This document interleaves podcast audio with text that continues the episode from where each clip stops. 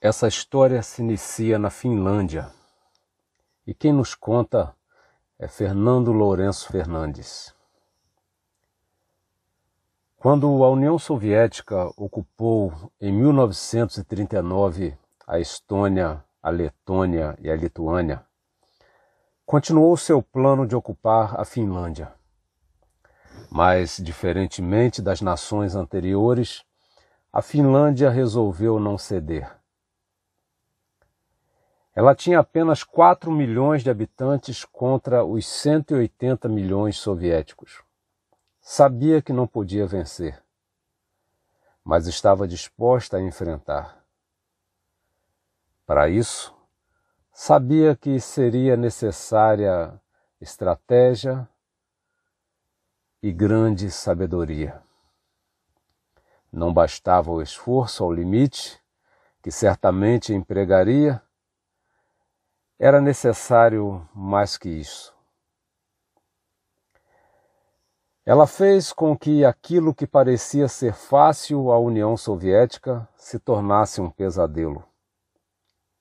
Os soviéticos tiveram de empregar mais de um milhão de soldados, praticamente a mesma quantidade do total de homens adultos da Finlândia à época. Além disso, Usou também 3 mil aviões e 1.500 viaturas blindadas. Tudo isso foi necessário porque os finlandeses souberam tirar proveito do terreno, da sua capacidade técnica e do seu patriotismo. Quando o inverno caiu e os russos, que eram afeitos ao frio, seguiam com coragem, os esquiadores finlandeses, de modo surpreendente, surgiam do meio da neve camuflados de branco, dividindo as tropas russas e provocando-lhes grande dano. Eles escolhiam de antemão o terreno e o momento de enfrentar o inimigo. Assim, fizeram com que aquela batalha, que se pensava não duraria mais que um mês, durasse 105 dias. Esse fato, notório, que por si chama a atenção, fez com que o norte-americano Charles Dole, presidente da Associação de Esquiadores de Resgate, viesse a tomar a iniciativa de procurar o general Marshall e organizar uma unidade especializada na luta na neve, especializada numa luta em terrenos gelados, regiões escarpadas, grandes altitudes. Daí nasceu a décima divisão de montanha. Seus componentes deveriam ser capazes de sobreviver nas piores condições climáticas, aptos a enfrentarem o inimigo sob situações difíceis. Enquanto essa divisão se aprimorava, os japoneses tomavam algumas ilhas americanas na região do Alasca. E isso, obviamente, mexeu com o brio americano. A ilha de Ato, uma ilha glacial, nevoenta, foi palco de uma das mais sangrentas batalhas da guerra, onde americanos perderam 71 soldados para cada 100 japoneses mortos. As circunstâncias eram desafiadoras. Agora os japoneses haviam se alojado na ilha de Kiska e para esta batalha, a divisão de montanha recém-preparada foi convocada. O efetivo somava um total de 34 mil homens, além da força da esquadra americana que lhe dava suporte do mar. Aquela região, a região das Aleutas, é capaz de conjugar as piores tormentas quase ao mesmo tempo de uma maneira rápida, onde o manto espesso de nevoeiros pode esconder grandes porções de mar e de terra com chuva, neve e granizo. Foi assim que, aproveitando essa densa névoa, os japoneses discretamente deixaram a ilha de Kiska sem que os americanos percebessem. Quando chegaram lá, os americanos não foram recebidos com ataque. Então, julgaram que se tratava de uma armadilha, julgaram que os japoneses estivessem escondidos nas montanhas. A expectativa era grande. O tempo estava feio, a chuva era gelada. Avançavam pouco a pouco, esperando o confronto a qualquer momento. As armas estavam engatilhadas, visibilidade curta, terreno labiríntico, preocupação exagerada com o inimigo. Todos esses fatores foram ingredientes de uma das maiores Todos esses fatores foram ingredientes de um dos maiores fiascos da guerra. Assustados, começaram a atirar uns nos outros. Muitos foram feridos aqui e ali, somando mais de 400 baixas americanas, sem que os japoneses tivessem precisado disparar um só tiro, sem que sequer estivessem lá. A humanidade também vive uma batalha. Tudo ao nosso redor faz parte desse cenário de guerra, de luta, de conflito. Pessoas ao nosso redor nos assustam. É fácil confundir amigos e inimigos. É comum, até mesmo quando alguém faz uma pergunta ou um comentário sobre uma questão que outro não quer expor, entender aquela observação como sendo um ataque, uma ação inimiga, e responder como se se tratasse de um adversário aquele amigo que apenas desejava compreender. Quando as pessoas são vulneráveis, costumam ser mais sensíveis e qualquer toque lhes dói, qualquer barulho lhes assusta, qualquer vento lhes amedronta. Atirando em amigos na certeza de que estão se protegendo, é assim que a humanidade age. É assim na política. Confundimos em meio à névoa de propaganda ardilosa nosso vizinho, nosso irmão, como nosso adversário. Infelizmente, a política não é a única ilha onde o medo faz ver inimigos onde eles não estão. É comum conflitos desta ordem em corporações de diversos tipos e tamanhos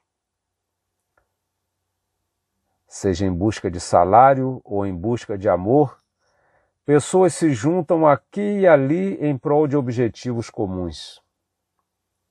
Mas elas vêm com índoles diferentes, com preparos diferentes, histórias e limites diferentes. Alguns são tão traumatizados que tratam o presente como se fosse passado. Outros tão complexados que, para considerarem amigos inimigos, bastam olhar.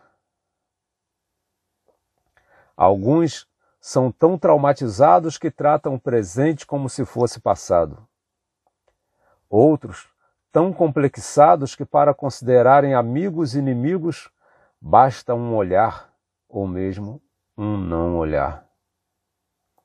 Há tanto vitimismo, tanto melindre, tanto ressentimento, que a inveja encontra o humus conveniente para germinar. no campo de batalha da vida, nem sempre o uniforme que o coração veste é o mesmo com o qual o corpo anda fardado. É muito triste que pais e filhos se tratem como inimigos apenas porque discordam em alguns pontos. É triste também que autoridades usem seu poder para destruir aqueles que sabem fazer o seu trabalho melhor do que eles. É triste e até mesmo trágico que líderes manipulem seu carisma contra aqueles que não conseguiram cativar. É preciso assinar um cessar-fogo nos lares, um cessar-fogo nas igrejas, nas instituições as mais diversas, um cessar-fogo das palavras ferinas que são atiradas gratuitamente, mesmo aquelas ditas com suavidade ou aquelas seguidas de um foi sem querer. Há tantos amigos feridos por indiretas, há tantas baixas por segredos vazados, pessoas preciosas têm sido abatidas por reações desproporcionais aos seus erros. Amigos talentosos têm sido alvo tão somente porque se destacaram. Pessoas tão importantes quanto cada um de nós tombando aqui e ali por reações precipitadas dos que estão ao seu redor. Armas que deveriam ser usadas para defendê-los estão sendo usadas para matá-los. Até o nome de Deus, e não raramente o nome de Deus, tem sido usado para destruir. A ansiedade por retirar o joio tem arrancado o trigo, e no medo de deixar entrar o lobo, porta tem sido fechada a ovelhas. No afã de prevenir da doença, pessoas têm sido envenenadas com remédio. Às vezes, nem são as palavras, são apenas atitudes.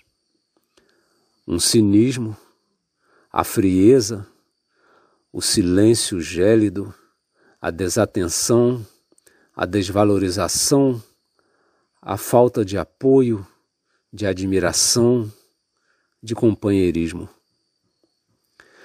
Quantas vezes vemos irmãos vindo contra nós gratuitamente? Não fizemos nada contra, somos amigos e sem que esperemos ele nos ataca, nos ofende, nos calunia. É isso que nos machuca.